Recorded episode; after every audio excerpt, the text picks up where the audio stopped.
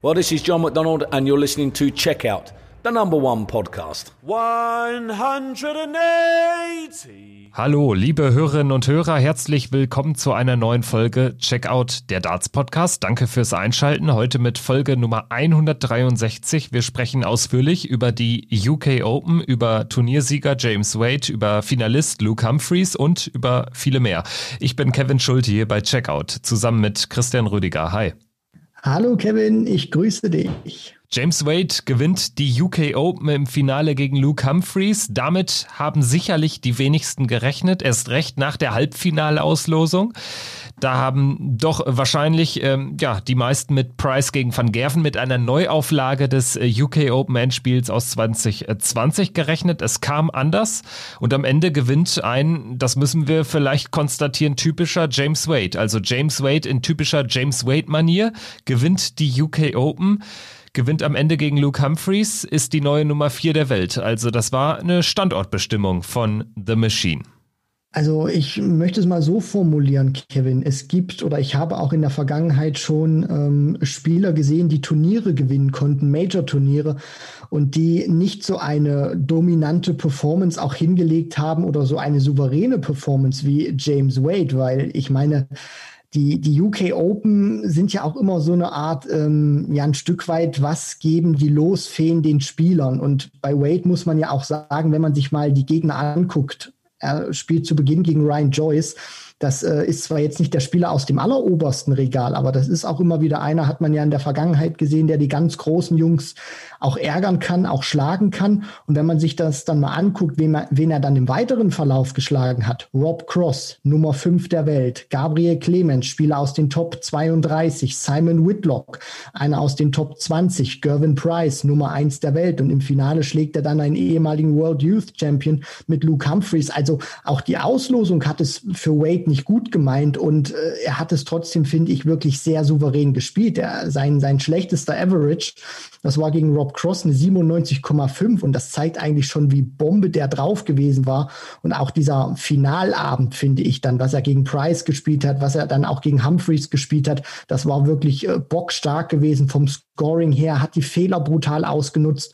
Ja, und am Ende muss ich ganz ehrlich sagen, James Wade hat Geschichte geschrieben, gewinnt zum dritten Mal die UK Open, zieht mit Van Gerven gleich. Nur Taylor hat das Turnier noch öfter gewinnen können mit fünfmal, ist der einzige Spieler nach Phil Taylor, der es jetzt geschafft hat, in drei Dekaden äh, TV-Ranglistenturniere zu gewinnen zu gewinnen bei der PDC und ist die neue Nummer vier der Welt und der beste Engländer und er ist trotzdem nicht in der Premier League dabei, finde ich, kommen wir ja später noch dazu, eine absolute Frechheit, Kevin, aber ich muss ganz ehrlich sagen, äh, stört mich nur ein bisschen bedingt, weil äh, die, die Freude über den Turniersieg von James Wade überwiegt wirklich, weil ich gönne es ihm wirklich von vollstem Herzen. Ja, jetzt hast du ganz, ganz äh, viele Themen schon ein bisschen aufgemacht. Also die Premier League, die werden wir natürlich diskutieren. Wir werden auch äh, James Wade vielleicht nochmal in den historischen Kontext an Dartspielern einsortieren. Denn auch darüber gibt's immer wieder Debatten. Ist er einer, den man vielleicht unter den äh, Top 10 aller Zeiten mittlerweile betrachten muss? Ich sage ja, wir diskutieren gleich drüber. Ähm, auf jeden Fall, wenn wir erstmal bei diesem gestrigen ähm, Abend vielleicht bleiben, du hast es angesprochen, auch da nochmal äh, den Standard bestätigt, den er ähm, jetzt über die gesamten drei Tage gespielt hat. Insgesamt äh, liegt er immer zwischen 97 und 102 im Average. Das ist die pure Konstanz. Das ist eine Konstanz, die aktuell so eigentlich nur Gervin Price ähm, ans Oki bringt, muss, wenn man ehrlich ist. Auch Michael van Gerven hat das äh, so nicht drin in den letzten Monaten oder auch in den letzten ein, eineinhalb Jahren. Also James Wade ähm, spielt ähm, aktuell wirklich herausragend. Also die UK Open kam dann auch äh, für ihn wahrscheinlich zum richtigen Zeitpunkt. Also hat da ja eine, eine gute Wochenendform erwischt. Ähm, auch James Wade ist ja jetzt keiner, der jetzt ähm, den Circuit dominiert oder dominieren sein wird. Aber er ist immer so ein Spieler, der dann mal so ein richtig gutes Wochenende oder so eine richtig gute Woche erwischen kann. Und so war es jetzt auch hier in Bolton bei den UK Open. Und ähm, ja, nach dem Sieg gegen Gervin Price im Halbfinale gewinnt er gegen Luke Humphreys dann im Finale sehr souverän. Also das war auch so eine typische Wade-Partie. Sein Gegner Luke Humphreys noch ein bisschen grün hinter den Ohren, hatte nur äh, 10, 15 Minuten Pause nach seinem Überraschungs 11-5 Triumph gegen Michael van Gerven.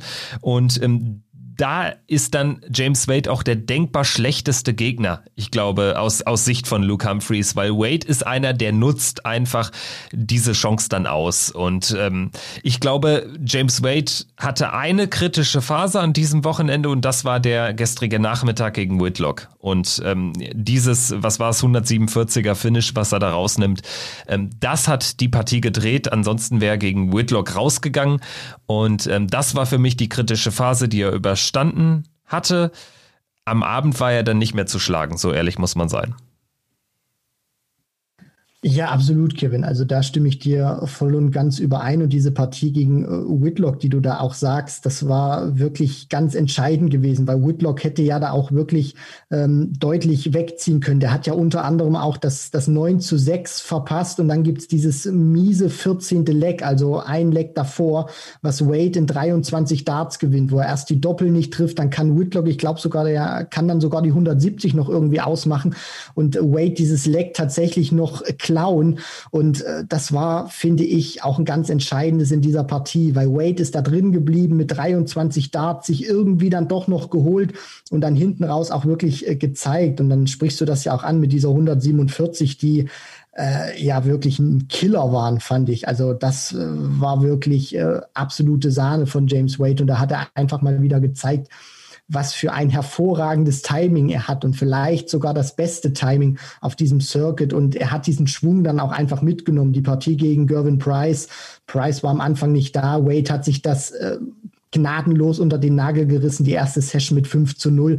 Und ab dem Zeitpunkt war dann auch klar, okay, Price ist zwar die Nummer eins der Welt, ist ähm, ein bombastischer Spieler, aber selbst für die Nummer eins der Welt, für den aktuellen Weltmeister, wenn du gegen James Wade 0 zu 5 in Rückstand liegst, wird es eigentlich ein Ding der Unmöglichkeit, den nochmal einzufangen, weil Wade ist einer, ich habe das ja schon mal gesagt, der weiß ganz genau, wie er dieses Spiel spielen muss.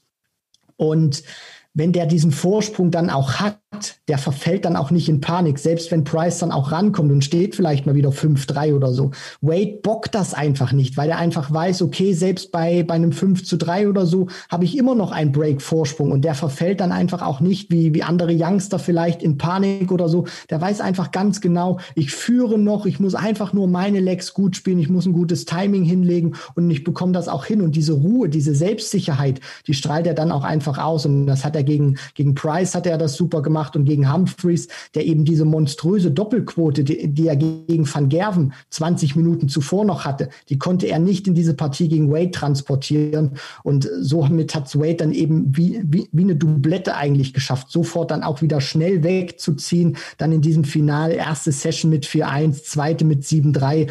Humphreys hat Möglichkeiten zwar gehabt, hat aber auch High Finish dann nicht äh, in dieser Häufigkeit rausnehmen können. Und das darfst du dir dann eben gegen James Wade nicht erlauben, der ein super Timing hat, der ein super, der auch wieder konstante Doppelquote hat, die Fehler ausgenutzt hat, aber, und das muss man ihm ja auch gute halten, sehr, sehr gut gescored hat. Also der wirft im Finale 580er und der wirft in diesem Halbfinale gegen Gervin Price wirft er 780er. Also das ist ja auch nicht unbedingt so eine, so eine, Statistik, wo James Wade normalerweise glänzt. Das zeigt einfach, was du schon gesagt hast, Kevin, wie stark der an diesem Wochenende und speziell dann an diesem Finalabend wirklich drauf war.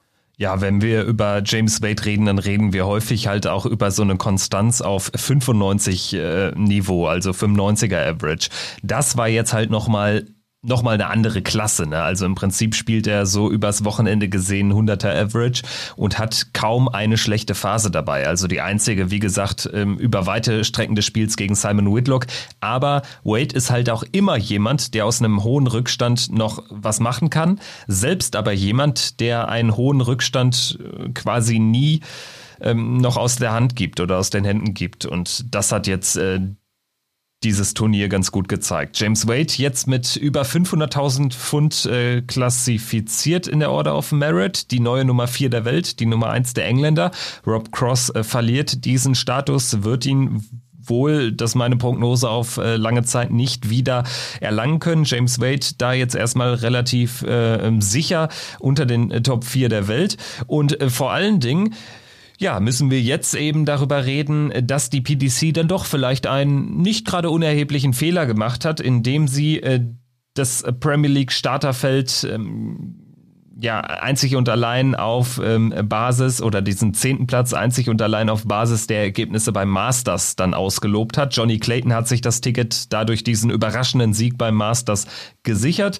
Wir hatten schon im Vorfeld James Wade immer wieder natürlich in unseren ähm, ja, Diskussionen über, über ein Premier League Starterfeld mit berücksichtigt, ähm, hatten darüber diskutiert, muss er rein, muss er nicht rein dann war irgendwie schnell klar, James Wade scheint einfach keine Lobby zu haben bei der PDC, weil sonst ähm, wäre er unter normalen Umständen auch in diesem Feld drin. Ich meine, er hat zwar kein Major gewonnen in den letzten beiden Jahren, aber letztes Jahr auch äh, zwei Finals gespielt, EM und ähm, dann auch Grand Slam Finale gespielt. Nun war es ein Jahr mit vielen Überraschungssiegern, also vielleicht auch ein besonderes unter den Gesichtspunkten, aber aus PDC-Sicht ist natürlich jetzt dieser Triumph bei den UK Open von James Wade äh, ja fast schon fatal, was die Premier League betrifft, weil jetzt ist die aktuelle Nummer vier dann zum Start der Premier League nicht dabei und ähm, da reden wir über einen Major-Sieger, über einen der besten Spieler aller Zeiten eigentlich. Also das ist schon äh, eine interessante, eine kuriose Kiste und ähm, ja, du hast ja eben schon klar gesagt, ähm, das ist ähm, eine sehr bescheidene Sache, sagen wir es so. Ja, Kevin, also ich möchte es da wirklich nochmal ähm, ausdrücklich wiederholen. Ich finde das eine Unverschämtheit, dass James Wade nicht mit dabei ist. Und versteht mich da bitte nicht falsch, liebe Zuhörerinnen und Zuhörer.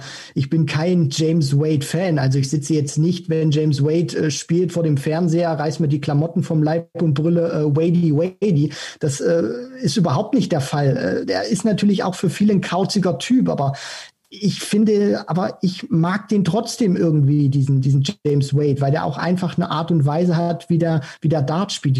Diese Art und Weise, wie ruhig er vor allem auch immer wieder spielt, die finde ich sehr beeindruckend. Das versuche ich mir auch immer wieder abzuschauen bei ihm. Und dann auch die Art und Weise, wie er die Interviews gibt, die finde ich immer sehr erfrischend, auch ähm, nach seinem Erfolg, Kevin, hat er ja auch ein Stück weit dieses Interview bestimmt, als er dann Dan Dawson äh, sehr freundlich, aber auch bestimmt darauf hingewiesen hat, dass er jetzt äh, in drei Dekaden äh, Ranglistenturniere, TV-Ranglistenturniere gewonnen hat. Und deswegen, also ich finde auch einfach, es gibt für die PDC keine Argumente, warum man ihn nicht eingeladen hat nochmal, Johnny Clayton, ich gehe mit dieser Nominierung wirklich konform, auch wenn ich nicht einverstanden war, dass man gesagt hat, man nimmt das Masters jetzt, um diesen zehnten Platz aufzufüllen. Johnny Clayton hat mit seinen Leistungen in 2021 absolut bestätigt, dass er da reingehört. Was ich aber nicht okay finde, ist dann einfach, wenn man sich auf neuen Spieler festlegt, dass man diese neuen Spieler, die man praktisch vor dem Masters Champion dann hatte, dass James Wade da nicht dabei ist, kann ich einfach nicht verstehen, weil du hast diese Erfolge ja schon ähm, aufgezeigt, die er ja hatte. Allein die Vita und dann vor allem auch diese Erfolge in 2020. hat ja auch auf der Pro Tour unter anderem ein Turnier gewinnen können in 2020. Also die Erfolge waren ja auch da von James Wade, finde ich. Und die Resultate, auch wenn es zu keinem Major-Sieg ähm, gelangt hat. Aber ich meine, Nathan Aspinall hat sich auch keinen Major-Sieg geholt in 2020. Der stand im Premier League-Finale, hat sogar einen Major weniger gespielt als James Wade. Und wenn wir uns die aktuelle Form von Aspinall angucken, finde ich, äh, gehört er da nicht rein. Den hätte ich mit Wade getauscht. Und wenn ich mir das jetzt auch mal so angucke mit anderen Spielern, also ein Glenn Durant, ähm, der musste für mich drin sein, klar, weil er Titelverteidiger ist. Aber wenn man sich mal die Form anguckt nach seinem Erfolg, nach seiner Corona-Erkrankung, der hat bei der ähm, bei der Super Series hat er bislang nichts gerissen, beim Masters hat er nichts gerissen, da er und jetzt bei den UK Open hat er auch nichts gerissen. Also der hat wirklich Glück gehabt, dann auch, äh, dass er aufgrund dieses Titels reingekommen ist. Aber dass, dass Wade nicht dabei ist, wirklich, ich kann es nicht verstehen. Und dieser Tweet von Barry Hearn dann auch, finde ich irgendwie, also ich, ich weiß nicht, ob er das ernst gemeint hat, aber ähm, er hat ja dann auch James Wade auch noch gratuliert und äh, ja, äh, es, es ist für mich auch irgendwie mal ein bisschen, bisschen komisch, Kevin, weil Barry Barry Hearn ist ja auch einer, der mitbestimmt, wer in die Premier League reinbekommt, wer in die Premier League reinkommt als Chairman und ihm dann zu, zu gratulieren und zu sagen, der wird mit dem Alter immer besser und dann spielt er die Premier League nicht. Und Wade sagt dann noch in den Interviews später, ja, also es äh, hat mich natürlich schon angestachelt, dass ich nicht in der Premier League dabei war und das hat mir jetzt den Kick gegeben, auch dieses Turnier zu gewinnen. Also ich würde James Wade auch notfalls zur, zur Premier League tragen, wenn die PDC wirklich sagt, wir, wir spielen es mit elf, damit er dabei ist, weil ich kann es absolut nicht nachvollziehen. Ja, wobei das wäre jetzt noch der Gipfel des Eisbergs, wenn die PDC das nochmal anpasst äh, für James Wade. Also ich meine, die Entscheidung ist jetzt so und die ist getroffen. Man muss nicht damit einverstanden sein. Wir sind es offenkundig nicht. Aber ähm, jetzt sollte man da nichts mehr dran drehen. Aber es ist natürlich wirklich kurios, weil wir haben Rob Cross drin, der, und ähm, da sind wir uns auch alle einig, nur drin ist, weil er nach der vier, warum auch, äh, nach, nach der WM, warum auch immer noch die, die vier der Welt war. Wir wissen alle warum, weil das Reglement so ist, weil er innerhalb der zwei Jahre bis zum Cut für die Premier League, bis zum relevanten Tag eben das viertmeiste Geld eingespielt hat. Alles gut, aber aus PDC-Sicht wäre es sicherlich besser gewesen. Gary Anderson hätte die WM gewonnen und man hätte Rob Cross ähm, aus den Top 4 der Welt ähm, gehabt, äh, weil er ist nur aus diesem Grund drin. Nathan Espinel ist ähm, ja wirklich fraglich mittlerweile, weil die Form, die ist jetzt schon seit Monaten nicht mehr Aspinall-like, nicht mehr ähm, ja mit der Form vergleichbar, die er während der Premier League an den Tag gelegt hat. Aber er ist natürlich auch, ja, ich will nicht sagen eine Cash-Cow, aber er lässt sich schon gut verkaufen. Ist ein junger, dynamischer ähm, Engländer und ähm, hat äh, einen fetten Walk-on, ähm, hat natürlich auch irgendwie einen sehr, sehr freshen Stil an Bord. Also Nathan Espinel, ähm, ja, äh, ist da einfach dann in der, in der Gunst ähm, von einem James Wade. Ähm, Dimitri Vandenberg ist in einer absoluten Nullform. Glenn Durant äh, sowieso.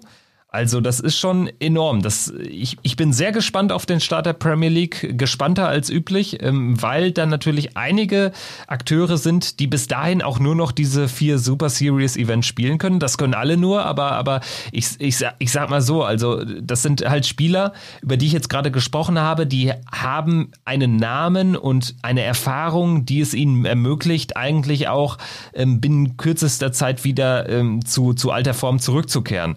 Aber wenn du so wenig Turniere hast, ist es ja kaum möglich und demzufolge äh, bin ich, bin ich gespannt auf den Start der Premier League, weil wir da eigentlich ja wahrscheinlich ein paar, paar Sorgenkinder am Start haben werden zu dem Zeitpunkt. Und das wird dann eben eine besondere Premier League. Ähm, schauen wir vielleicht jetzt nochmal mal weg von dem Premier League Thema, gehen nochmal zurück auf die UK Open, auf diesen, auf diesen finalen Tag und ähm, würdigen natürlich auch nochmal den, den Finalisten, den Überraschungsfinalisten. Also die UK Open haben ja schon eine Tradition, was Überraschungsfinalisten betrifft. Barry Bates, Vincent van der Voort, äh, Gary Mawson war es, glaube ich mal. Jetzt ist es Luke Humphreys, auch ein ganz junger Engländer übrigens, ähm, ein sehr aufstrebender Spieler, ein Spieler, den man sehr gut auch ähm, anschauen kann am, am Oki und der jetzt vielleicht den Durchbruch geschafft hat. Er ist jetzt in der Weltrangliste noch nicht so riesig weit nach vorne gekommen. Platz 33 ist es jetzt aktuell. Vorher war er, glaube ich, die 41, aber immerhin 40.000 mitgenommen. Michael van Gerven geschlagen im Halbfinale, Dave Chisnell geschlagen im Viertelfinale. Im Finale gut ähm, ist der Tank ein bisschen leer gewesen, aber das war schon auch ähm, eine sehr beachtliche Leistung, vor allen Dingen in diesem famosen Halbfinale gegen van Gerven.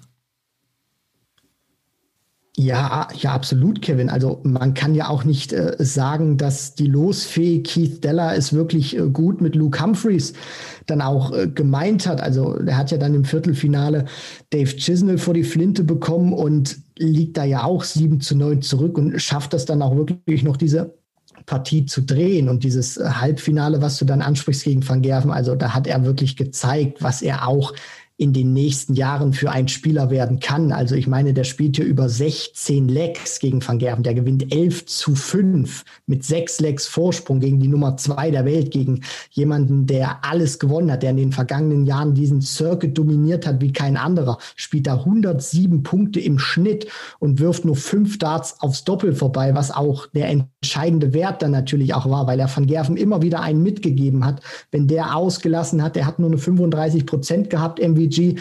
Und äh, da hat Humphreys das wirklich brutal ausgenutzt. Ich meine, der kommt auch mega aus den Blöcken, checkt 112, 132, 108, macht keinen Fehler auf, auf die Doppel zu, zu Beginn. MVG wird ja dann schon gezwungen, 139 rauszunehmen, um zumindest noch mit 1 zu 4 aus dieser Session rauszugehen. Und dann habe ich natürlich auch mich immer gefragt, Kevin, wie reagiert der eigentlich? Weil der hat jetzt diesen Vorsprung, Major Halbfinale, eine Situation, die er noch nicht kennt, aber der ist auch überhaupt nie ins Denken gekommen. Der Der hat auch nie wirklich gedacht auf der Bühne, oh Gott, was, was kann ich hier jetzt schaffen? Was kann ich hier jetzt leisten? Sondern der hat das wirklich selbstbewusst gespielt, brutal auf, auf die Doppel, jeden, Spit, äh, jeden Fehler von Van Gerven ausgenutzt und ja, äh, dann hat man irgendwie auch ein bisschen gemerkt, dass er im Finale Lehrgeld bezahlen muss. Der hat Halbfinale Nummer zwei gespielt. Das heißt, er hat eine viel kürzere Pause gehabt wie James Wade, konnte da vielleicht auch gar nicht so, so richtig runterkommen. Und ähm, dann hat man auch gesehen, wie, wie verkruxt dieses, dieses Spiel ist. 20 Minuten vorher gegen Van Gerven läuft noch alles und dann willst du diesen äh, Start gegen Wade auch so super hinbekommen, aber dann läuft es auf einmal auf die Doppel gar nicht mehr und gegen James Wade, wir haben das angesprochen, ist das eben fatal, gerade in der Form, in der er sich präsentiert hat an diesem Wochenende. Aber alles in allem muss man dann auch sagen, ich finde, Luke Humphreys hat ein tolles Turnier gespielt, ist jetzt der Nächste, der sich jetzt auch wirklich mal groß ins Rampenlicht gespielt hat. Ich hoffe natürlich auch, weil diese Partie gegen Van Gerven hat Lust auf mehr gemacht, dass er jetzt auch bei den einen oder anderen Major-Turnieren auch auch tolle Runs hinlegen kann, weil er hat wirklich gezeigt, das ist ein Spieler, dem gehört die Zukunft, der hat Potenzial und er hat ja auch selber angekündigt, er will große Turniere gewinnen. Deswegen tolles Turnier Luke Humphreys. Ja, und definitiv wird es für ihn jetzt äh, darauf ankommen, sich äh, eben für große weitere Majors zu qualifizieren. Also beim Matchplay und beim Grand Prix war er meines Wissens nach äh, jeweils noch nie am Start. Also äh, da gibt es schon noch äh, ja Bedarf auf der Pro Tour ein bisschen was zu machen. Also gerade auch auf der European Tour, das das äh, funktionierte in der Vergangenheit noch äh, nicht. Und Luke Humphreys ist generell schon Spieler, dem ich auch zutraue, wie ein Kellen Ritz mal so ein, so ein Proto-Event zu gewinnen. Also ähm, das traue ich ihm zu bei den nächsten Super Series. Äh, vielleicht bekommt er so einen Tag, wie er den jetzt offenkundig ähm, im Rahmen der UK Open hatte, äh, dort dann auch mal. Und dann wäre er ja in sehr guter Position, was die Qualifikation betrifft, für eben die äh, weiteren Major-Turniere. Denn das, was wir da gesehen haben, das hat definitiv Lust auf mehr gemacht. Ich schaue jetzt mal eben ins Matchplay Race. Ähm, ja, also da ist er äh, nicht ganz so weit vorne. Also da braucht er noch ordentlich Kohle. Von daher, ähm, das äh, zeigt so ein bisschen äh, das Dilemma, in dem sich Luke Humphreys jetzt befindet. Er ist von den Top 16 noch sehr weit entfernt, aber du kommst eben nur da rein, wenn du substanziell bei den Major-Turnieren richtig was reißt. Und ähm, das ist ihm noch nicht so richtig gelungen. Insofern ähm, braucht er jetzt abseits der UK Open einfach Ergebnisse auf dem Floor. Schauen wir jetzt äh, zu den beiden Halbfinalisten, den überraschenderweise unterlegenen Halbfinalisten, Michael van Gerven, der Nummer zwei der Welt und ja, wir schauen auf die Nummer eins der Welt, auf Gervin Price im ersten Halbfinale unterlegen gegen James Wade, 11-6 verloren, du hast es angesprochen, er lag 5-0 hinten, das holst du ja auch als Weltmeister gegen James Wade ähm, ja in, in den seltensten Fällen wieder auf. Gervin Price ist es nicht gelungen. Ähm, man hatte so ein bisschen das Gefühl, er hat schon ein ziemlich gutes Turnier gespielt, auch deutlich besser, als man vielleicht von ausgehen musste, weil er zuletzt auf dem Floor nach zwei Tagen ähm, sich dann auch krankheitsbedingt hat abbilden müssen. An diesen ersten beiden Tagen auch jeweils nur 500 Pfund hat einspielen können und einfach noch nicht so äh, wirklich äh, gut wieder unterwegs war. Ist dann an einem Tag auch gegen Aaron Beanie rausgeflogen. Also Gervin Price war dann sehr normaler Spieler und kein weltmeisterlicher Spieler. Jetzt beim, bei den UK Open war da schon einiges wieder vom normalen Gervin Price zu sehen aber es fehlten dann so ein bisschen 1, 2, 3, 4, 5 Prozent. Also wenn es dann eng wurde, dann war er immer da, aber ähm, es war jetzt halt auch nicht so der Gervin Price, der dann nochmal, äh, der dieses Turnier gewinnen muss. Weißt du, was ich meine? Also so würde ich es beschreiben. Ich weiß, was, was du meinst, Kevin, und ich möchte natürlich auch anknüpfen und noch so einen kleinen weiteren Gedanken mit einfügen. Ich hoffe, ehrlich gesagt, nicht, dass Price dieses äh, Peter Wright-Syndrom bekommt, weil wir wissen ja alle, was momentan in der Welt noch los ist und dass wir diese Turniere bislang immer nur behind closed doors momentan sehen können, auch die Majors. Und Price wirkt auf mich manchmal, wenn ich so seine Matches sehe, äh, hoffe ich nicht, dass, dass ihn dieser, oder die, die, oder besser gesagt, dieser, dieser Umstand, dass er Weltmeister geworden ist, aber es praktisch gar nicht zelebrieren konnte. Das hat er ja auch in den Interviews bislang immer wieder gesagt. Er fühlt sich nicht wie ein Weltmeister. Er konnte mit seinen Freunden nicht wirklich eine richtige Sause starten. Er konnte von den Fans in der Halle, was ja Peter Wright zumindest drei Monate noch konnte, von John McDonald hereingerufen werden als reigning Champion of the World. Und ich finde so, das kann man manchmal in, in seinem Spiel ausmachen. Also die großen Emotionen sind nicht immer so da, wie das in der Vergangenheit vor, vor Publikum war. Natürlich ist er jetzt auch gereift, ist da auch ein ganz anderer Spieler, klar, und hat sein Spiel sicherlich auch ein bisschen angepasst. Aber ich finde, man merkt schon, gerade auch in den Interviews, er drückt immer wieder drauf und sagt, die Fans fehlen mir jedes Event, egal ob es nun Weltmeisterschaft ist oder jetzt auch die, die UK Open. Es fühlt sich einfach an wie ein, wie ein Proto-Event, weil äh, im Endeffekt ist es das ja auch. Du spielst eigentlich nur auf einer größeren Bühne, aber Zuschauer sind ja nicht dabei. Also, ähm, aber um das jetzt mal sportlich zu betrachten, Kevin, gebe ich dir wirklich recht, weil ähm, was, was er da auch gespielt hat gegen Gervin Price, äh, gegen Ricky Evans oder dann auch gegen Chris Doby, der lange Zeit einen höheren Average hatte und dann trotzdem 101 im Schnitt spielt Doby und Price 102 und trotzdem gewinnt er diese Partie sehr klar und sehr souverän. Aber ich finde natürlich auch, dass Price genauso ein Spieler ist wie, wie Wright, den das vielleicht so, sogar auch ein Stück weit runterziehen kann. Du hast den größten Erfolg deiner Karriere ge, ge, ähm, gefeiert, aber kommst praktisch nicht dazu, den jetzt auch vor Fans ausleben zu können. Deswegen hoffe ich natürlich auch, dass die bald zurück sind, weil ich glaube, das sind so vielleicht diese eins, zwei Prozente, die du angesprochen hast, die sein Spiel dann eben nochmal auf das Weltmeisterniveau hieven können. So ist er momentan wirklich der beste Spieler, muss ich ganz ehrlich sagen, aber er ist jetzt nicht dieser Dominator, der er als Weltmeister eigentlich auch sein kann.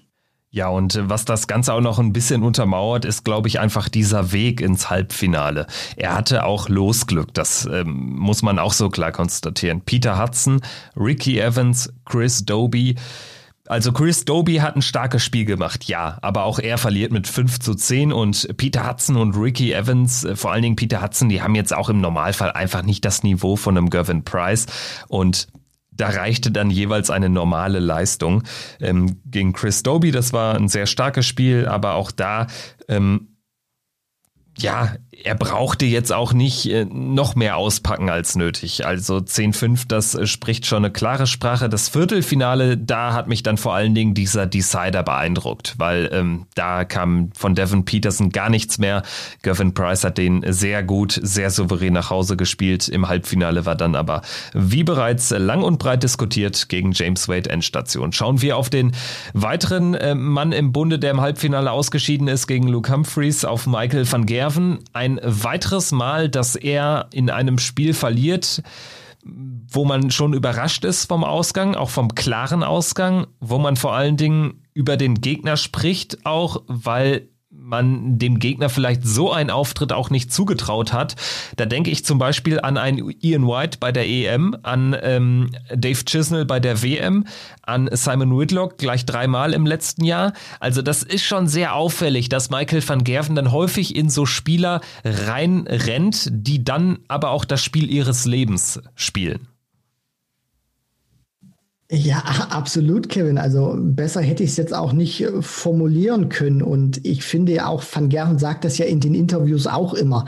Er ist eigentlich in keiner schlechten Form. Er spielt auch nicht schlecht und er macht ja im Prinzip nicht so viel falsch, in Anführungszeichen nicht so viel falsch. Er verpasst dann eben in wichtigen Momenten momentan häufig die Doppel, was er in den vergangenen Jahren nicht gemacht hat. Aber wenn man sich das wirklich mal rein von den Statistiken anguckt, der hat seine schlechteste Partie gespielt, gleich zum Auftakt gegen Scott Mitchell.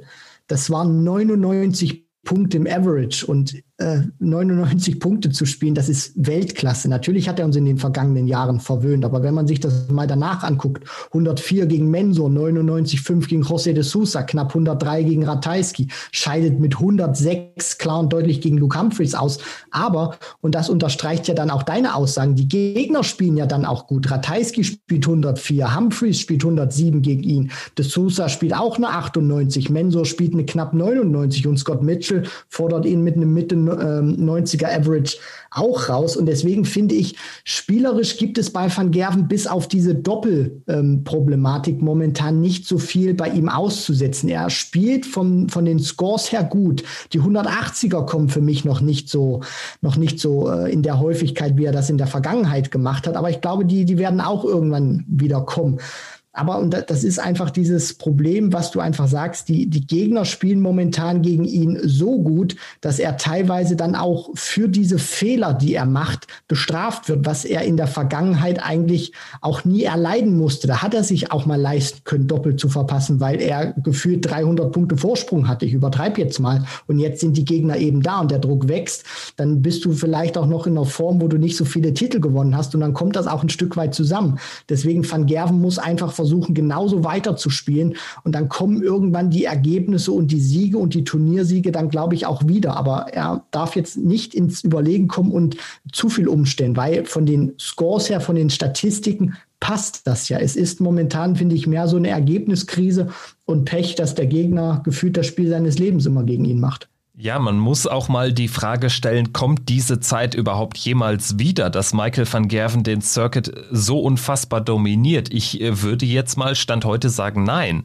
Also ich glaube, er ist immer noch der talentierteste, der beste Spieler, aber der Abstand ist nicht so riesig und vor allen Dingen hat er viel mehr potenzielle äh, äh, Gegner, auch was Turniersiege betrifft, als das äh, vor drei, vier Jahren der Fall war. Klar, da gab es auch noch einen Phil Taylor so auf den letzten Metern zum Beispiel. Aber ich habe schon das Gefühl, dass es aktuell mehr Spieler gibt, die auch über einen Tag oder sogar über eine ganze Woche ein Niveau an den Tag legen können, das äh, dem von Michael van Gerven äh, nicht nur nahe kommt, sondern das ist vielleicht dann sogar mal tagesformabhängig äh, übersteigt. Also das ist für mich mittlerweile so ein bisschen die Erkenntnis, weil ich glaube, wir sind jetzt aus dem Status raus, ähm, wo man darüber gesprochen hat, ähm, ja, was ist, äh, haben die neuen Darts äh, ähm, damit zu tun mit der Krise, mit den vielen Niederlagen, weil ich meine, klar, wir haben im letzten Sommer, als er im Matchplay gegen äh, Whitlock ausscheidet, da reden wir auch über schlechte Averages, aber das war es ja jetzt nicht. Also das war jetzt ein überragendes Turnier von vorne bis hinten, also da kann man ihm ja nicht nicht viel vorwerfen, das, was du ja auch gerade gesagt hast. Und äh, dementsprechend würde ich jetzt mal die These aufstellen, ich glaube, es hat sich einfach im Umfeld von Michael van Gerven auch so viel getan, dass er da einfach gar nicht mehr so in Anführungsstrichen leicht die klare Nummer eins sein kann. Also ich würde jetzt nicht ausschließen, dass er irgendwann Price äh, wieder überholt und das jetzt auch keine sieben Jahre dauern wird. Aber ähm, ich würde ausschließen, dass Michael van Gerven so ein Jahr nochmal erlebt, wo er irgendwie von, von äh, neun Majors sieben gewinnt. Also ich möchte auch wirklich jetzt dran anknüpfen, Kevin. Ich meine, guck dir mal die Phase an, wo ich finde, da war Van Gerven am stärksten drauf. So 2015, 2016, wo er gefühlt alles abgemäht hat in diesem ein, ein der beiden Jahre, ich glaube 2016 oder so. Es gab ja dann noch dieses monströse Jahr, wo er über 20 Turniersiege gefeiert hat. Aber du, du darfst ja nicht vergessen, wenn wir jetzt mal über die, die Zeit auch reden, wo ich ihn wirklich am stärksten und am dominantesten fand, 2015, 16, ein Gervin Price, der war da noch längst nicht der Spieler, der er heute war. Der hat seinen ersten Major-Triumph dann 2018 beim Grand Slam gefeiert. So ein, ein Rob Cross war zu dieser Zeit auch noch nicht zu denken. Die größten Konkurrenten waren da eigentlich gewesen Gary Anderson nach seinen Weltmeistertiteln, Phil Taylor natürlich, aber Taylor hat auch nicht mehr diese brutale Konstanz gehabt, wie er das noch äh, 2013 zum Beispiel gehabt hat, wo er noch bei Unicorn unter Vertrag war. James Wade hier und da, wenn er mal ein gutes Turnier hatte, genauso wie ein Raymond van Barneveld. Aber aber ansonsten war es das ja im Prinzip. Peter Wright, finde ich, hat dann auch in den Jahren danach, war zwar da auch schon super drauf, aber hat dann in den Jahren danach nochmal sein Niveau deutlich anheben können. So. Und dann hattest du eben eine Handvoll Spieler, die ihn auch wirklich bei Turnieren kitzeln konnten oder, oder was heißt kitzeln, das ist ja Blödsinn, wirklich auch schlagen konnten. Andere konnten mit einer richtig guten Leistung ihn vielleicht ärgern oder sensationell schlagen, aber dafür musste Van Gerven dann auch wirklich nicht an sein Top-Niveau spielen. So, heute hast du vollkommen andere Palette. Price, Nummer eins der Welt, Peter Wright spielt auf anderem Niveau, James Wade spielt auch noch mal besser. Wenn Rob Cross in Form ist, dann kann der Van Gerven auch schlagen. Du hast Dave Chisney, brauchen wir nicht zu erklären, Weltmeisterschaft, Michael Smith, wenn der sein Niveau spielt, die Dimitri Vandenberg, Daryl Gurney kann ihn auch schlagen, genauso wie Nathan Aspinall. Glenn Durant hat es auch gezeigt. Christoph Ratajski, José de Sousa, Joe Cullen, Johnny Clayton. Dann kommt von hinten, drückt da auch noch unter anderem ein Dirk van Dijvenbode. Luke Humphreys hat das jetzt auch gezeigt. Äh, Gabriel Clemens wird das sicherlich auch schaffen, wenn der sein Niveau weiterhin konstant so nach oben heben kann. Menzo Suljovic, wenn der wieder zurückkommt. Also anhand dieser Namen sieht man ja auch schon, es ist so eine Fülle, was dann auch deine These perfekt unterstreicht, Kevin, dass Van Gerven Nerven diese, diesen, diesen Nimbus einfach nicht mehr hat und sich nicht mehr irgendwie gucken kann, okay, erste Runde, den mache ich locker weg, auch wenn ich nur ähm, ja 90 Prozent meiner Leistungsfähigkeit äh, auspacke oder mein 1B-Game auspacke, sondern es muss teilweise wirklich dieses A-Game sein. Und deswegen gehe ich mit dir da absolut konform zu sagen, so eine Phase wie Van Gerven mal hatte, wo der über 20 Turniere im Jahr gewinnt, die ist vorbei, die wird einfach nicht mehr wiederkommen, weil die Masse an Spielern momentan so gut ist und die wird auch noch besser werden und noch größer werden, wo gefühlt jedes Turnier eigentlich eine Lotterie ist, wer kann es denn gewinnen? Weil gefühlt können es irgendwann alle gewinnen, die im Starterfeld sind. Ja, gefühlt gibt es auch immer mehr Überraschungen. Also, oder vielleicht sind es dann auch gar keine Überraschungen mehr, aber es gibt immer mehr Spieler, die von hinten dann auch drücken. Dirk van Dijvenbode ist das beste Beispiel. Devin Peterson würde ich gerne noch nennen. Gabriel Clemens hat grundsätzlich auch, wenn er seinen Achtelfinalfluch besiegt, das ist auch ein Spieler, der mal so ein richtig geiles Turnier erwischen kann, wo er mal ins Halbfinale kommt. Und äh, da ist dann der Gegner auch egal. Und äh, das haben wir eben von Luke Humphreys äh, ja in Perfektion gesehen in diesem Halbfinale gegen Michael van Gerven bei den UK Open. Ähm, äh, schauen wir doch vielleicht ähm, oder bleiben so ein bisschen beim Thema und schauen noch mal auf ein paar überraschende Namen vielleicht, die auch uns im Rahmen der UK Open überzeugt haben, mit denen man vielleicht nicht unbedingt gerechnet hat. Und ähm, ich würde einfach mal direkt anfangen und ähm, Alan Suter nennen. Also ähm, kein ganz junger Mann mehr. Klar, das ist äh, ein sehr erfahrener Spieler, sehr viel BDO-Erfahrung ähm, gesammelt über die Jahre hinweg. Aber der kommt jetzt auf die PDC. Und ähm, das ist für mich Klammer auf, auch ein Spieler, der Michael van Gerven mal schlagen kann. Also, ähm, und davon gibt es einfach im Moment so viele oder generell ist die Tour so stark geworden. Und ähm, ja, lass uns gerne äh, darüber noch ein bisschen sprechen. Alan Suter ist für mich ähm, eine der positiven Überraschungen an diesem Wochenende gewesen. Raymond van Barneveld direkt geschlagen und äh, dann erst in der Runde der letzten 16 an Dave Chisnell gescheitert. Ähm, ja, wer würde dir noch als nächstes einfallen, wenn wir über positive Erscheinungen dieses Wochenende sprechen? Ja, da muss ich natürlich auch ganz klar mit reinnehmen, den Mann, der das Turnier seines Lebens gefühlt gespielt hat, Max Hopp geschlagen hat und im Achtelfinale dann auch stand Peter Jakes, der dann zwar relativ klar gegen Devin Peterson mit 10 zu 4 ausgeschieden ist, aber ich finde, dass das ist auch so ein, so ein Mann gewesen, das hast du überhaupt nicht kommen sehen. Und wenn, wenn man sich das auch mal anguckt, ich meine, da schlägt Andy Bolton zum Beispiel im Decider, Andy Bolton, der ja jetzt auch äh, die schottische Staatsbürgerschaft hat. Deswegen sind es nicht mehr 60 englische Tourcard-Inhaber, sondern nur noch 59. Äh, Max Hopp dann im Decider geschlagen. Also der hat sich ja dann auch wirklich von der Runde der äh, Top 102, äh, 128, also dann auch da wirklich reingespielt. Also von Runde 2 an ins Achtelfinale. Das ist wirklich schon eine tolle Leistung, die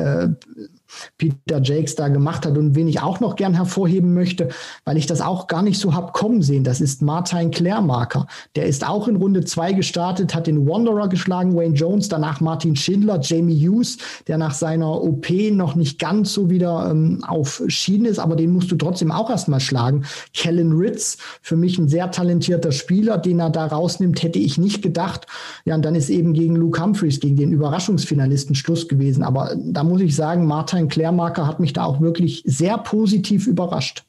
Ja, definitiv. Das war so ein äh, typischer UK Open Run. Also ich glaube, das hatte ich jetzt auch in unserer letzten Folge schon ähm, so thematisiert. Ähm, genau, er schlägt Martin Schindler in der Runde der letzten 96, in Runde 3, genau, 6-5. Äh, Martin Schindler, ähm, aber auch der mit Abstand beste Gegner von ihm äh, bis äh, zum Achtelfinale, bis er dann an Luke Humphreys gescheitert ist. Also zur Wahrheit gehört auch da dazu, seine Gegner haben da echt nicht das, das größte Darts gespielt. Jamie Hughes mit einem 84er Average, Average äh, wahrscheinlich auch noch gezeichnet ähm, durch äh, seine OP. Kellen Ritz äh, spielt mit 86 da auch sehr unterdurchschnittlich, aber du musst auch erstmal durchkommen und für Martin Klärmacker ist es ähm, jetzt auch immerhin schon der zweite Achtelfinaleinzug in ähm, weniger als zwei Jahren PDC. Er war ja im Achtelfinale der EM äh, gestanden und insofern ähm, liest sich das auch gut an. Das ist definitiv kein Spieler, der die Tourkarte verlieren wird nach zwei Jahren. Und ähm, ja, wer die Tourkarte ganz neu hat und wer äh, direkt für mächtig äh, Furore gesorgt hat, ist äh, John Brown, der Sohn von Steve Brown. Äh, Runde der letzten 32 erreicht. Dann 10-1 äh, gegen Chris Doby unter die Räder gekommen, aber bis dahin jetzt nicht die großen Namen geschlagen. Gavin Carlin, Nathan Rafferty, Chess Barstow und Mark McGeaney, aber durchgekommen im ähm, ja, ersten Tourkartenmonat sozusagen stand ja auch ähm, im Rahmen der Super Series dann ähm, schon bei 2500 Pfund und jetzt nimmt er auch noch ein bisschen Preisgeld mit. Also das war ein sehr gutes Wochenende für John Brown aus der ersten Runde gestartet. Ja, absolut, Kevin. Also der tut sich auch wirklich jetzt hervor. Und er zeigt auch wirklich, dass äh, es einer sein kann, der nicht in zwei Jahren wieder zur Q-School muss und sich dann wieder eine Karte erspielen muss, sondern ich glaube auch, wenn der wirklich konstant sich jetzt auch weiterentwickelt, ich meine, der, der startet, du hast das ja angesprochen, von Runde eins und gewinnt vier Matches und im fünften ist dann eben erst Schluss gegen Chris, äh, gegen Chris Doby. Das zeigt einfach schon, natürlich, er, er schlägt nicht die, die ganz Großen, aber du darfst auch nicht vergessen, John Brown ist ja jetzt auch nicht einer, der ähm, mein ehemaliger Top-16-Spieler war oder so, sondern der ist ganz frisch, jung auf der Tour und das sind natürlich dann auch Namen, gegen die er da spielt, wo das Duelle auf Augenhöhe sind, beziehungsweise er aufgrund seines Statuses noch ein kleiner Underdog ist und dann muss er die auch erstmal wegbügeln und er macht das. Und da muss man auch wirklich sagen, also ich bin positiv überrascht von ihm, was er momentan spielt. Und einen möchte ich noch mit nennen, über den hatten wir ja auch schon in unserer ähm, ja, Update-Folge auch gesprochen oder als wir über den ersten Tag gesprochen hatten, den ähm, jungen Polen, 17 Jahre jung, Sebastian Białecki, ähm, der ja auch angefangen hat, erste Runde und dann ist gegen Mensur Suljovic erst Schluss in der vierten. Und ähm, ich habe mich immer die, die, die ganze Zeit gefragt, wie spricht man den eigentlich aus? Ich meine, der hat einen Neuner gespielt gegen McEwen, hat gegen Van der Waal dann einen kassiert, also der hat alles erlebt. Und da habe ich mich immer, immer gefragt, ähm, haben wir den eigentlich richtig ausgesprochen, Kevin? Und er hat es auf ähm, ja, Twitter, hat hat er das nochmal korrekt genannt, wie man ihn ausspricht. Und ähm, so spricht man Sebastian Bialecki tatsächlich richtig aus. Sebastian Bialecki. Ja, Christian, ich würde sagen, das haben wir doch intuitiv ganz gut gemacht bislang. Also Sebastian Bialecki erreicht die vierte Runde bei seinem ersten PDC Major Turnier generell. Ähm, ja, er noch ohne Tourkarte hat sich ja qualifiziert über äh, die Development Tour, da über das Ranking, weil es ja in diesem Jahr auch keine PDC äh, Rileys äh, Qualifier gab. Also Sebastian Bialecki sicherlich noch eine Erscheinung äh, des Wochenendes. Er ähm, mit dem neuen danach ähm, ja gefühlt fünf Minuten Turnier am Freitagmittag. Ähm, Jitze van der Waal, sein Gegner dann in der zweiten Runde, hat den zweiten Neuner des Wochenendes äh, geworfen. Auch das wollen wir nicht unerwähnt lassen.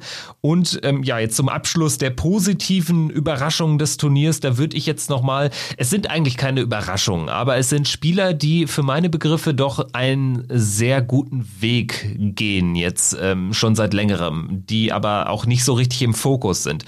Darius Labanauskas würde ich nochmal nennen. Er hat jetzt in Anführungsstrichen nur zwei Spiele gewonnen gegen Lisa Ashton und Darren Webster. Das sind sicherlich auch Partien, die er gewinnen muss.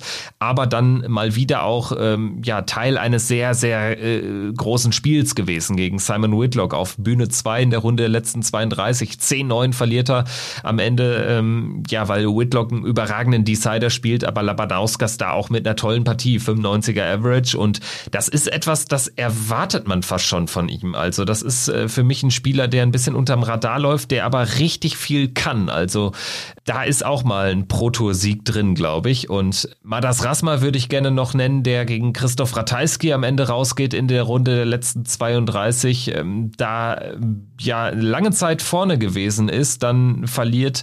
Also da braucht es noch ein bisschen, um diesen nächsten Schritt zu gehen, aber ich glaube, Madas Rasma ist auf einem sehr guten Weg. Äh, spielt gegen Jim Williams ein 97er Average, gegen David Evans ein 100er Average. Also Madas Rasma ähm, ist jetzt auch nochmal eine Erwähnung wert, auch wenn er jetzt nur die äh, Runde der letzten 32 erreicht hat. Aber ich glaube, das sind beides Namen, Rasma und Labanauskas, die ähm, noch von sich reden äh, machen lassen werden. Ja, absolut, Kevin. Und wenn du da jetzt auch schon die beiden nochmal angesprochen hast, Labanauskas sicherlich einer, der jetzt nie so die, die ganz großen Emotionen auf der Bühne zeigt. Da ist ja, sage ich mal, auch so dieses Paradebeispiel. Du hattest ja Aspinall genannt, der ja auch sehr attraktiv anzuschauen ist, weil er ja auch sehr viel Energie auf die Bühne transportiert und Labanauskas, der auch wirklich sehr ruhig und methodisch seine Arbeit da macht und das vielleicht teilweise gar nicht so spektakulär wirkt, obwohl das wirklich brutal gut ist. Madas Rasma der macht eine sehr gute Entwicklung durch, der ähm, lässt das auch immer wieder durchblicken auf Social Media, dass er damit sehr zufrieden ist, dass er auch weiß, er wird sich noch weiter verbessern. Und nachdem du die beiden ja angesprochen hast, würde ich gern noch zumindest in dem Turnier Kai van Long nennen. Der hat mich zumindest positiv überrascht, seine ersten beiden Matches gewonnen. Dann war gegen Brandon Dolan Schluss. Brandon hat, finde ich, auch ein gutes Turnier gespielt, ist bis ins Achtelfinale gekommen. Das ist so einer, den ich noch mal ein bisschen mit hervorheben möchte, der ja auch in Runde zwei, äh, in, in in Runde drei gestartet ist, das darf man ja auch nicht vergessen, und sich dann trotzdem mit guten Leistungen durchgespielt hat, Luke Woodhouse auch geschlagen hat. Deswegen, das sind so noch die zwei Namen, die ich auch noch mit in den Hut äh, werfen möchte. Und dann würde ich sagen, kommen wir doch jetzt äh, zu den Spielern, die uns äh, sehr enttäuscht haben. Also sicherlich immer schwierig, wenn man jetzt rein auf die Ergebnisse schaut, weil dann müsste man ja auch einen Joe Cullen nennen, der einfach in seinem ersten Match ausscheidet. Aber der ähm, ist definitiv keine Enttäuschung, weil er 9-10 gegen Michael Smith verloren hat. Oder auch Nathan Espinel, der mit 15 gegen Christoph Ratajski verliert und zum zweiten Mal in Folge ähm, jetzt ein Horrorlos ähm, bekommen bekommen hat in der ersten, in seiner ersten UK Open Runde. Im letzten Jahr war es ja ähm, das Spiel gegen Michael van Gerven. Jetzt ist es das Spiel gegen Ratajski. ist natürlich sehr bitter. Aber ich meine, also Espinel, glaube ich, auch mit einem 100er Average rausgegangen. Das waren jetzt keine enttäuschenden Leistungen, aber enttäuschende ähm, Bilanzen am Ende, die natürlich auch äh, für die Order of Merit nicht gerade gut tun. Aber ähm, wen ich auf jeden Fall nennen äh, wollen würde, was, was ähm, wirklich neben dem Ergebnis auch ähm, ähm, ja so die Leistung betrifft, ist einfach Gary Anderson, hat mich nicht überzeugt, äh, gegen Dirk van Dijvenbode irgendwie ein komisches Match gespielt, ein Match äh, am Ende auch aus der Hand gegeben, wo ich sage, ja, irgendwie schon verdient. Also das ist irgendwie nicht so richtig nicht so richtig stimmig, finde ich. Und ansonsten würde ich als zweiten noch nennen, bevor auch du ähm, gerne reingehen darfst, äh, Stephen Bunting. Also der hat ja seine äh, WM-Halbfinalform so gar nicht ähm, ans Hockey gebracht. 10-5 äh, gegen Alan Sutter verloren. Nichts Besonderes gespielt. Also ähm, ja, der hat mich schon ein bisschen enttäuscht. Ähm, und ja, von Glenn Durant und Adrian Lewis möchte ich jetzt gar nicht anfangen zu sprechen. Bei Adrian Lewis ist es eine never-ending Story und bei Glenn Durant ja, da ist, da ist immer noch nichts drin seit, seit Corona im Prinzip. Also die WM war passabel, aber sonst, da ist nicht viel möglich aktuell. Momentan leider nicht und er schafft es ja auch nicht. Es ist ja nicht so wie bei Van Gerven, dass bei ihm die Statistiken stimmen und man dann irgendwie sagt, okay, der Gegner spielt gegen ihn ein herausragendes Match, sondern es ist wirklich so, dass bei Durant momentan auch die Art und Weise, wie er spielt, vom Standard her nicht das ist, was wir auch wirklich von ihm bislang kannten und was dann auch wirklich ähm, ja an Sport gebracht werden muss, um diese ganz großen Ergebnisse einzufahren. Deswegen, ich bin wirklich gespannt, ob er das recht zügig findet oder wie schnell er das dann auch wieder finden kann, weil wenn er so einen Standard jetzt auch spielt, wie er das zuletzt gemacht hat bei der Super Series oder jetzt auch bei den UK Open, äh, dann wird das, glaube ich, auch eine relativ kurze Premier League werden, gerade weil ja auch ähm, das erstmal in zwei Blöcken gespielt wird bis zu ähm, ja, Spieltag Nummer 9. Deswegen, es kann für ihn relativ schnell wieder vorbei sein, die Mission Titelverteidigung. Adrian Lewis hast du angesprochen, rennt zwar in einen guten Ryan Searle, aber äh, ja, Adrian Lewis, zweifacher Weltmeister. Also ich hoffe wirklich, dass der irgendwann wieder richtig in die Spur kommt, weil Stand jetzt, wenn wir mal aufs WM-Race gucken, das darfst du eigentlich keinem erzählen, wäre Adrian Lewis nicht dabei, also der wäre außerhalb der Top 32, wenn wir jetzt schon Richtung WM schauen würden. Ich weiß, im Live-Ranking ist er natürlich noch unter den Top 30, aber wenn wir jetzt mal die nächsten Monate dann auch noch vorher berechnen und das Preisgeld auch rausrechnen, dann wäre Lewis nicht bei der WM gesetzt und er wäre auch über die Pro Tour Rangliste bislang gar nicht dabei. Da wäre, wenn ich es richtig im Kopf habe, ähm, Kevin, korrigier mich da bitte, Steffen Siebmann sogar noch auf dem letzten Platz, der berechtigen würde, über die Pro bei der WM teilzunehmen. Also Lewis muss dringend in die Spur kommen, sonst wird das ein Desasterjahr. Und dann bin ich gespannt, ob er sich da auch wirklich wieder rauswinden könnte. Ansonsten, wer mich auch noch ein bisschen enttäuscht hat, ähm, Danny Baggish, zweite Runde gegen Kieran Tehan raus, aber ich weiß nicht, ob es daran liegt, weil er eben uns bei der WM so verwöhnt hat mit seinem Lauf, ob man ihm da nicht noch ein bisschen mehr Zeit geben müsste oder könnte, weil er muss sich jetzt natürlich auch an diesen Touralltag gewöhnen. Deswegen will ich es nicht zu hoch hängen, aber die Leistung passt bislang noch nicht so richtig gut von, von Danny Baggish. Jelle, Klaassen, der hatte etwas Lust auf mehr gemacht nach dem, nach Players Championship 1, aber seitdem kommt da auch wieder nichts. Also, dass der ein Comeback startet, wird wahrscheinlich nicht passieren, obwohl ich es äh, ihm wünschen würde. Ich finde, er ist einer, der sehr attraktiv zumindest für die Tour anzuschauen ist. Aber ansonsten, ja, das sind so die Leute, wo ich auch sage, die haben mich ähm, wirklich enttäuscht. Und da hoffe ich natürlich auch, dass die vielleicht irgendwann wieder richtig in die Spur finden werden. Vielleicht noch ein Satz zu Raymond van Barneveld. Ähm, ja, kann man vielleicht auch unter die Enttäuschung packen. Er verliert direkt sein erstes Match am Freitagmittag gegen Alan Sutter mit 6 zu 3. Wir hatten jetzt hier auch in der Update-Folge nach dem Freitag schon drüber gesprochen. Ich sehe es jetzt aber nicht ganz dramatisch, weil ich auch ähm, ja jetzt nicht ähm, zu der Fraktion gehöre, die sagen, das war jetzt so seine einzige Chance in den nächsten Monaten so richtig was Großes zu reißen sehe ich nicht, weil A, äh, kann er sich sogar noch mit einer guten äh, Super Series 2 und einer guten Super Series 3, ähm, da braucht er jetzt auch keinen Turniersieg, kann er sich ähm, ins Matchplay-Feld spielen. Also da gibt's ein paar Außenseiterchancen, äh, was den Grand Prix betrifft, weil bis dahin ist einfach noch mehr Zeit. Da hat er, glaube ich, sogar sehr gute Karten, den Grand Prix zu spielen, spielen zu dürfen.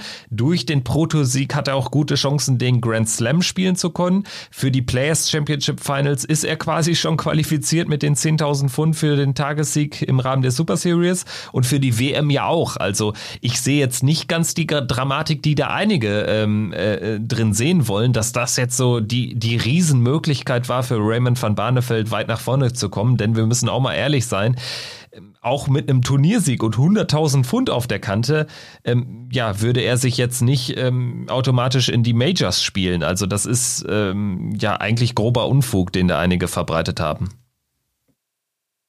Ja, definitiv, Kevin, weil du darfst ja nicht vergessen, ähm, wenn wir jetzt auch das ganz große nächste Major-Turnier dann auch, wenn wir darauf zu sprechen kommen, auf das World Matchplay, da sind ja die Top 16 qualifiziert und das ist Stand jetzt oder sind, sind gesetzt, ähm, plus dann die 16 Besten der Proto Order of Merit. Aber wenn wir die 16 Gesetzten nehmen, da ist ja momentan Joe Cullen derjenige, der noch diesen letzten Seeding-Platz hat, diesen letzten Setzlistenplatz mit 302.500 500 Pfund. Und du hast es ja angesprochen, wenn Barney die UK Open gewinnt, 100.000.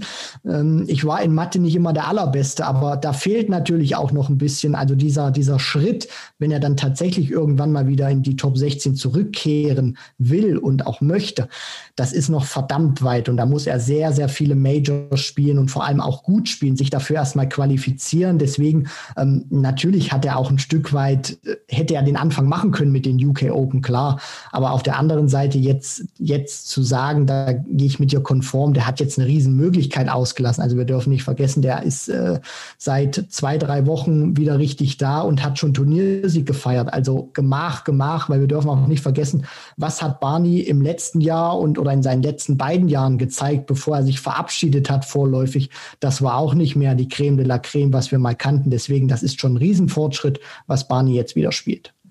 Dann würde ich sagen, machen wir auch hinter Raymond van Barneveld einen Haken und kommen jetzt ähm, ja auf die deutschen Spieler. Fünf waren am Start. Robert Marianovic, äh, Florian Hempel, Michael Unterbuchner äh, mussten absagen. Aus äh, verschiedenen Gründen ähm, konnten sie nicht äh, nach Bolton reisen. Und ansonsten hatten wir aber ja alle Tourkarteninhaber dabei. Gabriel Clemens in der vierten Runde eingestiegen, Max Hopp in der dritten, Steffen Siebmann in der zweiten, Martin Schindler in der ersten und als fünf fünfter Deutscher im Bunde. Lukas Wenig am Start. Über Lukas Wenig haben wir gesprochen in der Update-Folge gegen Chess Barstow gutes, ordentliches Match gemacht. Am Ende nicht so ganzer Spielglück auf seiner Seite gehabt. Chess Barstow hat sich knapp durchgesetzt in diesem Erstrundenmatch. Ansonsten lass uns gerne nochmal über die vier Tourkartenbesitzer sprechen. Äh, Schindler, zwei Siege, ins Geld gekommen aus Runde 1 in Runde 3, würde ich jetzt auch erstmal als, als sehr positiv bewerten. Gegen Klärmarker dann knapp und bitter ausgeschieden. Steffen Siebmann, da war mehr drin gegen David Evans, das hätte er gewinnen können und ähm, dann in dem Wissen, dass danach Damon Hatter ähm, auf der Hauptbühne gewartet hätte, wäre sein erstes großes äh, TV-Match gewesen ähm, und vor allen Dingen Hatter mit einem ganz, ganz schlechten Tag, ganz äh, miserable Tagesform, der wäre auch schlagbar gewesen. Das äh, wird äh, Steffen, äh, sieht man aber auch selbst wissen. Also ähm, ja, da war einfach gegen David Evans mehr drin. Punkt bei Max Hopp, ähm, ja, da bleibt dieser bittere Nachgeschmack, dass er einfach eigentlich ein sehr gutes Turnier gespielt hat und dann gegen Peter Jakes rausgeht. Nach 5-0 Führung am Ende 9 zu 10 Niederlage, da eigentlich ein, ja, ein sicheres Achtelfinale aus den Händen gegeben hat. Und bei Gabriel Clemens ähm, muss ich sagen, ja, sehr gutes Turnier gespielt, Adam Hunt geschlagen, klar geschlagen. Also ein Spieler, der ihn zuletzt ähm, im Rahmen eines Majors äh, hat schlagen können beim Grand Slam. Daryl Gurney geschlagen, ein äh, jetzt wieder Top 10 Spieler mit einem 100er Average rausgenommen sehr souverän gespielt, vor allen Dingen die Anwurflex dort. Und dann gegen James Wade 10-5 rausgegangen, nur 89 im Average, also das war einfach keine Partie, wo, wo was ging, aber am Ende kann er sich vielleicht ein bisschen trösten, dass er gegen den Turniersieger ausgeschieden ist und da wahrscheinlich auch mit einem 100er Average ähm, ja, äh, es schwer geworden wäre, sagen wir es so gegen diesen James Wade in dieser Form, das hat ja dann auch der Finaltag und der Finalabend gezeigt. Und das wird ja dann auch Gabriel Clemens sicherlich auch einzuordnen wissen, diese Niederlage. Er weiß, er hat nicht sein Bestes gespielt, aber vollkommen richtig, was du da sagst, Kevin. Selbst wenn er zehn ähm, Punkte besser gespielt hätte im Schnitt, ob er da wirklich an Wade rangekommen wäre, weil der war wirklich sehr brutal unterwegs, hat Fehler gnadenlos bestraft oder fast immer dann auch bestraft. Deswegen, also Gabriel Clemens, der, da wird das auch, glaube ich, wieder gut wissen einzuordnen. Das war ein gutes Turnier, auch was, was du ja da auch, auch sagst, Kevin, das fällt mir ja bei ihm immer wieder auf, dass er gerade jetzt gegen Spieler wie zum Beispiel einen Adam Hunt, wo er sich beim Grand Slam ja auch noch schwer getan hat, dass er jetzt gerade auch nach der Weltmeisterschaft, finde ich, ähm, zeigt das auch, dass er gegen Spieler, die hinter ihm stehen, immer stabiler wird. Also, dass du da auch mal siehst, dass er da klar verliert oder dann auch wirklich ähm, ohne Chance rausgeht, das, das gibt's eigentlich kaum noch, sondern er diktiert dann auch meistens diese Partien gegen Gurney.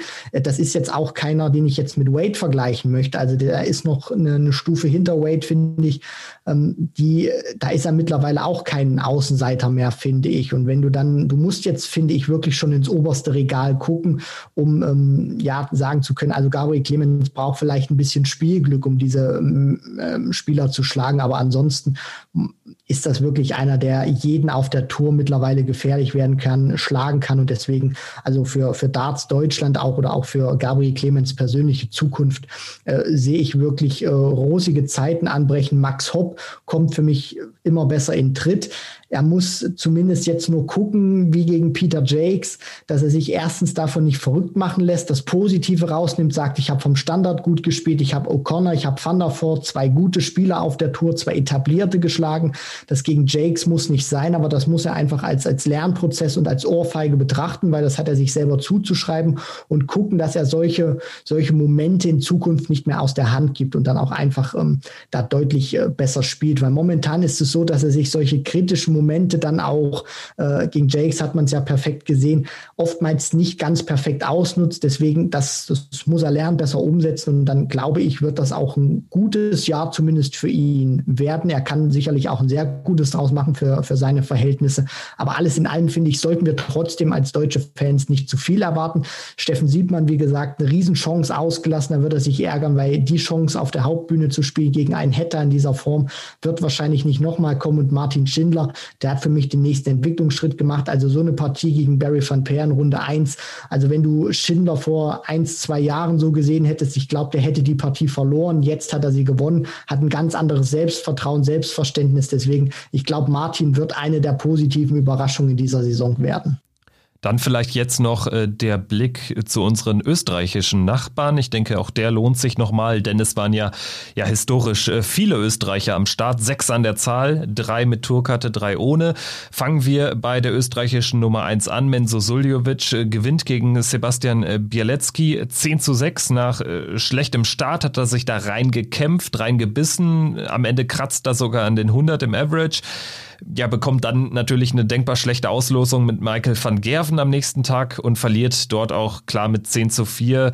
Aber auch da hat er ein grundsätzlich gutes Match gespielt. Michael van Gerven war dann eben so diese normalen 5% besser, was man aber auch von dieser Paarung van Gerven-Suljovic erwarten muss. So würde ich es erstmal bilanzieren. Bist du damit einverstanden? Ich bin einverstanden, Kevin. Und äh, vor allem auch muss man ja sagen, ich finde bei, bei Mensor, er hat das ja auch in den Interviews immer gesagt, er hat jetzt wieder richtig Bock oder deutlich mehr Bock, Darts zu spielen. Und das merkt man ihm auch einfach an auf der um, Super Series an den ersten vier Tagen. Da waren dann auch schon hier und da wieder Ergebnisse dabei, wo man sagen kann, okay, damit ist Mensor zufrieden, damit ist man als Mensor-Fan zufrieden und jetzt auch wieder bei den UK Open war das ein Schritt nach vorne und ich glaube ganz einfach auch, dass der in der nächsten Zeit, wenn er auch diese, diese Lust weiter behält am Dart spielen, er hat ja auch angekündigt, er, er will sehr, sehr viel spielen, wenn er das weiter umsetzt, wenn er da weiter so akribisch dran bleibt, dann wird er sich auch wieder weiter nach vorne spielen und dann werden deutlich bessere Resultate kommen.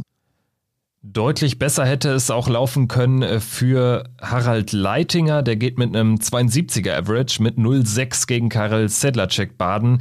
Da muss man auch sagen, Harald Leitinger, für den ist die Tour einfach noch eine Nummer zu groß. Also das kam zu früh. Leitinger wahrscheinlich einfach so eine typische Q-School-Geschichte.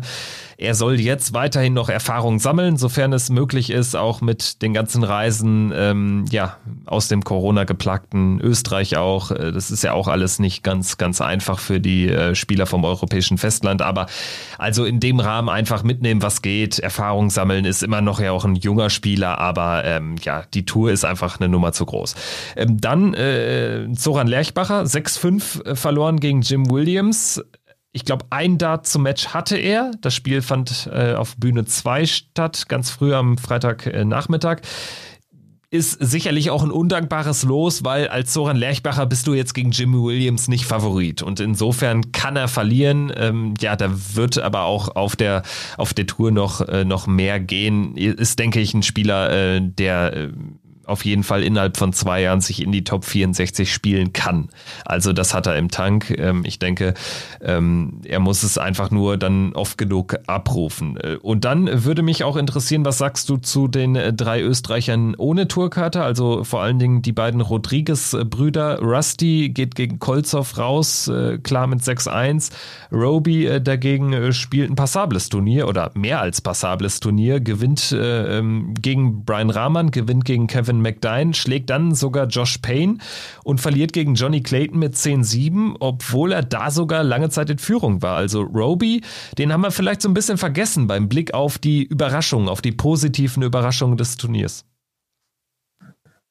Ja, und deswegen finde ich es jetzt auch gut, dass wir das äh, nochmal ähm, ja, hervorheben und vor allem auch nachholen, weil du hast natürlich vollkommen recht, Kevin. Also Robbie John Rodriguez, vielleicht auch immer so ein, so ein bisschen unterm Radar, aber er hat wirklich ein tolles Turnier gespielt. Startet ja in Runde 1, was du schon angesprochen hast, gegen ähm, Brian Raman. Dann schlägt er Blast from the Past, kann man ja so ein bisschen sagen. Also so, so einen großen Namen von, von früher oder einen etwas größeren Namen von früher mit Kevin McDine, Josh Payne Jetzt auch kein Unbekannter, den er da im Decider bezwingt. Und ja, ich meine, gegen Johnny Clayton in der jetzigen Form, wo sich, in der sich The Ferret befindet, da wirklich 10-7 zu verlieren und auch wirklich gut mitzuhalten. Also das spricht wirklich für ihn und das zeigt auch, Roby hat ähm, sehr gut trainiert, hat die Phase sehr, sehr gut genutzt und ähm, ja, also ich bin da auch, muss man ganz ehrlich sagen, gespannt. Roby hat es ja nicht geschafft, sich die Tourkarte zu holen. Aber dadurch, dass natürlich auch aufgrund dieser Corona-Situation es sicherlich immer wieder ein oder andere Absagen geben kann oder geben wird auf dieser ähm, Players Championship Tour, auf der Pro Tour, ähm, da er ja zumindest relativ gut auch abgeschnitten hat in der Rangliste, kann es ja dann auch sein, dass er immer wieder als Nachrücker vielleicht mal reinkommt. Er war bei den ersten Super Series Events als Nachrücker dabei und er zeigt ganz einfach auch, dass er diese Chance, die er hat, diese unverhoffte, sich, sich zu präsentieren, dann auch nutzt. Deswegen, ähm, ja, er muss jetzt einfach alles mitnehmen, was geht und ähm, so viel Selbstvertrauen tanken, vielleicht auch ein bisschen Preisgeld einspielen. Deswegen, er ist auf einem guten Weg. Ansonsten äh, der Vollständigkeit halber, Michael Rastowitz war auch noch dabei, hatte ein Freilos bekommen in Runde 1, ist dann aber in Runde 2 an dem Überraschungsmann des Wochenendes, Peter Jakes, gescheitert mit äh, 6-2. Das war der Blick auf die UK Open. Ich würde zum Abschluss noch gerne ähm, ja unseren Tippspiel-Sieger äh, huldigen. Lockenköppi heißt der gute Mann bei Kicktip. Er gewinnt das Ding die UK Open äh, aus Tippspielsicht sicherlich auch die Hölle bei äh, einer Vielzahl an Partien in kurzer Zeit, aber herzlichen Glückwunsch äh, zum Sieg. Ja, und ich würde sagen, Christian, wir machen noch keinen Haken hinter die komplette Folge, denn äh, wir können ja noch mal einen kleinen Ausblick wagen auf die Pro Tour. Die Super Series 2 steht an mit den Players Championship Turnieren 5 bis 8, also wieder ein vier Turniere Block, diesmal nicht äh, ja übers Wochenende, sondern von nächstem Dienstag an bis einschließlich Freitag. Jeden Tag ein Turnier und ähm, ja, danach können wir schon mal so, so einen kleinen Ausblick auch werfen ähm, auf, auf das äh, Matchplay Race. Also dann mit acht Turnieren kann man schon so eine kleine Bilanz äh, vielleicht ziehen, wer sich da in Position äh, gebracht hat und äh, wer noch einiges ja, an Geld erwirtschaften muss auf der Pro Tour die Proto natürlich jetzt auch eine ganz äh, besondere ähm, unter Pandemiebedingungen und leider aus deutscher Sicht ähm, gibt es auch schon eine Hiobsbotschaft.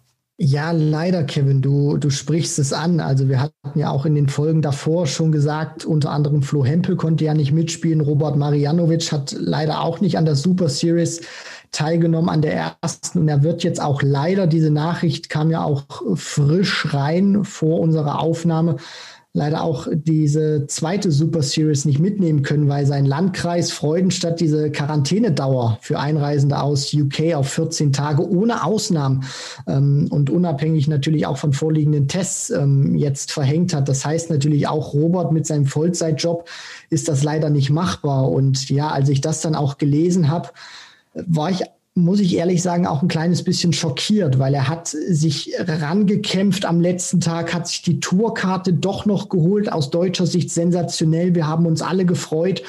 Und ähm, dann hat er noch ein paar Dinge sortieren müssen, was auch wirklich verständlich ist, weil er hat eben noch diesen Fulltime-Job nebenbei ähm, oder nicht, neben, nicht nebenbei, sondern er hat diesen, diesen Fulltime-Job und muss das jetzt eben mit seinem professionellen Dartspiel vereinbaren, mit dieser Tourcard. Und jetzt kann er eben leider an diesem zweiten Event auch nicht teilnehmen, wo er eben gesagt hat, da ist er normalerweise dabei. Und jetzt kommt diese ja, Nachricht, auf die er eigentlich gar keinen Einfluss hat. Und das ist wirklich für ihn super, super schade, weil er kann absolut nichts dafür. Und ich finde es dann auch selbstverständlich oder auch äh, sehr sehr verständlich, dass er dann auch sagt, er kann das nicht miteinander vereinbaren und das ist auch nicht vereinbar. Aber für ihn aus, aus seiner Dartspielersicht ist das, muss man sagen, sehr dramatisch, weil er hat die Tourcard und er kann sie jetzt aufgrund dieser Pandemie-Regelung, die es da gibt in seinem Landkreis, leider nicht nutzen. Das ist wirklich brutal schade. Ja, ganz genau. Es ist insofern einfach schade, weil ähm, ich meine, du, du kämpfst dich in diesen illustren äh, Tourkartenbesitzerkreis äh, und kannst sie dann äh, für die ersten acht Turniere plus UK Open nicht nutzen. Also sehr, sehr bitter. Ähm, ja, und ähm, einfach ein Opfer der Pandemie dann in dem Fall. So kann man es ja sagen, so muss man es sagen, weil er eben wirklich nichts äh, dafür kann. Und äh, da kann man natürlich dann jetzt auch hinterfragen. Also ist das so sinnvoll, dass man da gar keine Ausnahmen macht als Landkreis? Weil ich meine, ähm, er wird, er würde getestet werden, ähm, aber auch da ein negativer Test äh, bei bei Einreise dann ähm, würde ihn da würde ihm da keine 14-tägige äh, Quarantäne ersparen. Ja, äh, ziemlich bittere Geschichte. Wir hoffen äh, weiter natürlich, dass ähm, Robert äh, Marianovic äh, seine Tourkarte noch äh, möglichst äh, gut auskosten kann und dass es da mit den Impfungen irgendwie dann doch mal irgendwann ein bisschen besser läuft. Ähm, ja, aus britischer Sicht, denke ich, kann man da, was die Impfungen betrifft, ein bisschen entspannter auf die Gesamtlage blicken. Aber in Deutschland sieht's da ja noch sehr, sehr dürftig aus. Aber ähm, ja, wir wünschen auf jeden Fall allen, die da von der, von der Pandemie ähm, betroffen sind, im, im Darts-Bereich auch äh, nur das Beste natürlich. Und schauen dann natürlich ähm, in, ja, in einer Woche am Montag im Rahmen unserer nächsten Folge auch nochmal explizit ähm, auf diese äh, vier Tage ähm, Super Series 2, äh, die dann äh, stattfinden werden ähm, in der Marshall Arena in Milton Keynes. Im April gibt's ja dann äh, die Super Series 3 mit ebenfalls äh, vier Turnieren on Block in Niedernhausen. Da ähm, dann natürlich aus deutscher Sicht, aus deutschsprachiger Sicht ein bisschen einfacher hinzukommen. Sagen wir so. Äh, Christian, vielen Dank dir und ich würde sagen, wir melden uns dann in einer Woche wieder. Macht's gut. Bis dahin, danke fürs Zuhören und ja, bleibt vor allen Dingen gesund. Ciao.